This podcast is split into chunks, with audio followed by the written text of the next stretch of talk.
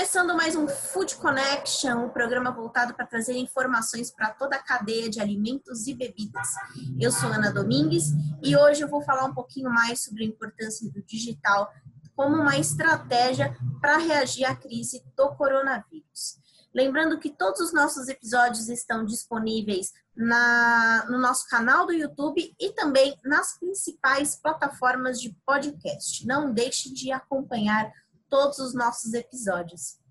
Bom, o avanço da pandemia do novo coronavírus ele já transformou as relações de consumo. E embora o mercado ainda esteja lidando com essas incertezas, muitas mudanças já podem ser percebidas e aproveitadas por quem quer se manter na mente do consumidor. Para a gente ter uma ideia, é... Nesse, nessa primeira quinzena de março, foi registrada uma alta de 30% a 40% nos pedidos online em relação ao ano passado. Ou seja, uma grande diferença aí, né? Como a principal alternativa nesse momento é a venda por meios digitais, é importante você se preparar para desbravar esse universo, criando uma estratégia sólida que seja capaz de te ajudar a enfrentar essa crise. E para a gente entender um pouquinho mais sobre como está sendo essa transformação e a importância do digital, eu conversei um pouquinho com a Cintia Antonácio, que é CEO da Equilíbrio Latam. Eles criaram um material bem importante falando não só sobre essas, essas transformações, mas também as tendências que podem ocorrer após a crise. Vamos conferir um pouquinho.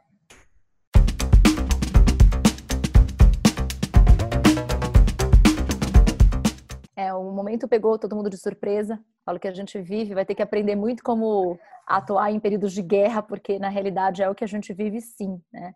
Uma intervenção aí grande do governo, uma, uma paralisação é, do consumo e medo, né? Medo, ansiedade. E o digital parece que é um canal que nos une, né? Um canal que antes, nos outros períodos de guerra, a gente não tinha. E hoje a gente vive uma guerra diferente, podendo até ter comida diferente, chegando em casa. Uh, e, e, um comércio que e uma, uma estratégia digital que muitos não estavam preparados para isso, né? nem para comunicar e nem para vender. Então, acredito que muito do que eu escrevi aqui no material que a gente trouxe como equilíbrio, né?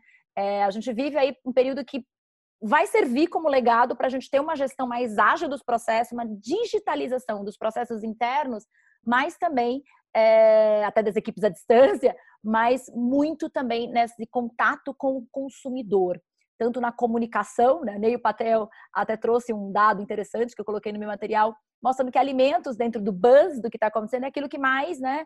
As pessoas conseguem ainda, mesmo em, em tudo em queda, é aquilo que ainda se preserva. Então, as empresas de alimentos, o setor como um todo, seja ele no B2B ou no B2C, e até o varejo, né, o B2C do varejo, mas eu digo muito das indústrias de alimentos, é, precisam começar a estabelecer. Você já vê isso lá fora, você já vê é, um trabalho de inbound muito forte sendo estruturado nas relações B2B.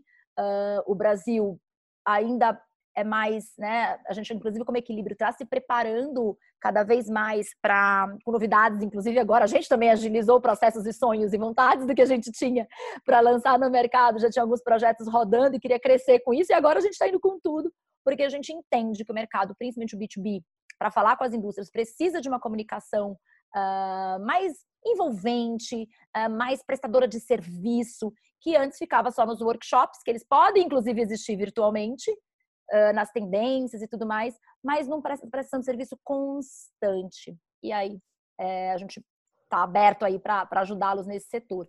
E a indústria, o varejo e a indústria é, B2C é num canal mais próximo com esse consumidor, também como prestador de serviços. a gente, né, uma das coisas que eu coloquei lá no material foi e agora os influenciadores, como é que eles vão fazer? Andar de salto na sala? Como é que você vai fazer os recebidos num contexto? Ainda estão recebendo lá, né, das indústrias, das empresas, mas até isso, nesse momento, perde um certo glamour, né? E como a gente consegue trazer conteúdo de valor, é, ser útil nesse momento e estar tá mais preparado, né? O Omnichannel nunca foi tão importante, né? Essas pessoas precisam, é, todos os contatos das diferentes mídias que o cliente, que, o, que a indústria tem, precisa estar tá muito integrado para falar de uma forma única com esse consumidor. Sem dúvida. É, voltando aí para essa questão né, de, de comunicar com o consumidor, a gente sabe que as empresas maiores elas têm um pouco mais de facilidade para conseguir planejar essa estratégia, até em questões de investimento. Mas quando a gente pensa nas pequenas empresas, que são as que mais estão sentindo na pele essa crise, quais seriam a, as boas práticas que você poderia passar para eles, para eles começarem a, a, tratar o digital da melhor forma e a favor do negócio nesse momento? Um, acredito que muitos, muitos planos eles ficam para trás, né? Eles ficam buscando aquela melhor agência e às vezes o pequeno também tem uma agência menor e, e nem sempre tem a dor de dono. Então agora é, eu já passei por algumas crises na minha, na minha vida empresarial, é, de, de, inclusive de setor de food service também. Tive uh, cheguei a ter 10 unidades de restaurante, sete muito prósperas, três nem tanto, e isso me, né, me trouxe esse, essa, essa, esse aprendizado, tanto do food service, e também lido com clientes do, do, do, do da indústria de alimentos de diferentes portes, né? E aí vejo algumas, alguns dramas que acontecem. Quanto as, as empresas grandes, como você falou, têm as suas agências, elas estão trabalhando a a todo vapor para ajudá-los nesse processo de digitalização, de conteúdo, de integração com esse consumidor que está em casa, as pequenas tinham aquela agência pequena que fica sobrecarregada, tudo fica mais difícil. E aí a minha grande lição nesses momentos é o protagonismo do, é, do empreendedor, né? É o momento onde ele arregaça as mangas e ele tem que ir para a linha de frente, não ficar com medo e, e ficar paralisado. Ele tem que começar a entender do que está acontecendo, o que, que esse é, essa persona dele, esse consumidor, que a gente né, entender quem é essa persona, quais são os hábitos de consumo, como era e como vai ficar, conversar com essas pessoas nas redes sociais, né? O que, por que você está comprando meu produto? Por que você não está comprando? Tentar entender quais são os insights que os que estão comprando hoje, é, da, sei lá, da cesta raízes ao, ao biscoito não sei das quantas, né? Ao snack, é, quem está comprando e quem não está comprando, o porquê disso tudo para entender, ter insights. E aí é pegar o celular mesmo, né, Ana? Começar a entrar nesse Instagram, o empreendedor, não deixar na mão da agência. Um barco que está andando e que está dando certo, vai embora. Mas quem é do empreendedor ou a pessoa de confiança que você tem aí, o cara do teu marketing, que vai fazer não só delegar, mas é o momento de crise, é o momento que a gente volta quem é food service volta um pouco para a cozinha ou na, na empresa. O verdadeiro porta-voz da empresa, né, Cintia? É, exatamente. Ou encontrar uma rede de porta-vozes aí, mas é hora de, de, de, de, intensificar esses processos e não, não se esconder ou esperar, porque a, a espera é morte, morte certa, né?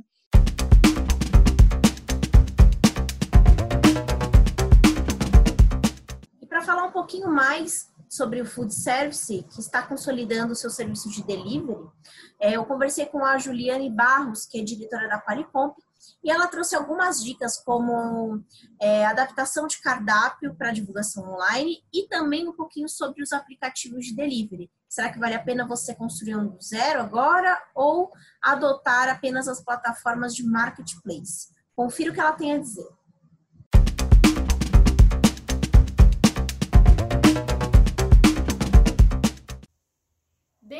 Um espaço físico, o cardápio ele é bem extenso e quando é, o serviço passa para delivery, o cardápio, o ideal é que ele seja enxugado para não gerar dúvida ou indecisão por parte do cliente na hora de fazer o pedido. E a gente tem uma ferramenta muito assertiva para fazer esse processo, que chama Engenharia do Cardápio. E um dos processos principais dela é pegar os pratos de maior lucratividade e de maiores vendas para a gente poder estar tá colocando dentro do cardápio de delivery. E uma coisa que a gente também não pode esquecer é sobre as embalagens. Elas devem ser testadas com esses pratos que foram escolhidos, porque a sensação do cliente deve ser a mesma, dele estar tá consumindo esse prato dentro do seu restaurante e agora no delivery, com a situação atual. E com isso, as embalagens elas devem preservar todas as características sensoriais do prato. E também para complementar esse atendimento, é muito importante que se envie um mimo para o seu cliente. Isso é muito bem visto hoje. Então, uma ideia seria um potinho de álcool em gel com a sua marca, com algum, alguns dizeres representando, transmitindo mesmo o seu negócio. Isso é muito importante e vai superar as expectativas do seu cliente. A praticidade ganhou vez e acendeu oportunidades difíceis de ser ignoradas. O ideal é que seu negócio esteja em todos os canais de vendas, tanto os aplicativos próprios quanto os marketplaces. Se você está iniciando do zero, o conselho é iniciar no marketplace, porque já é uma ferramenta concretizada no mercado e conforme você for estruturando, você já vai criar mesmo seu aplicativo próprio. Hoje, os marketplaces, você deve se atentar com relação às taxas e à precificação dos produtos. Já no aplicativo próprio, você tem liberdade de criar suas ofertas, campanhas exclusivas, ter a sua base de dados. E também você deve criar campanhas, ações para que os consumidores, os clientes, baixem o seu aplicativo. Porque hoje ainda há uma certa resistência dos consumidores de baixar o aplicativo somente de um local. Então ele tem que ter um motivo que leve ele a fazer isso. Então o conselho é você iniciar nos marketplaces e depois você se estruturar para realizar o seu aplicativo próprio.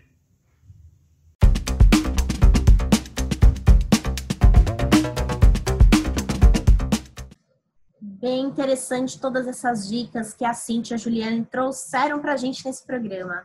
Eu espero que elas tenham sido relevantes e que te ajudem a melhorar a sua gestão e reagir da melhor forma a essa crise que todo o planeta está passando nesse momento. É, eu vou ficando por aqui, mas não esquece de se inscrever no nosso canal do YouTube e também seguir os nossos, os nossos perfis nas plataformas de podcast. Amanhã é feriado, então eu volto na segunda-feira com mais informações para todos vocês. Até logo!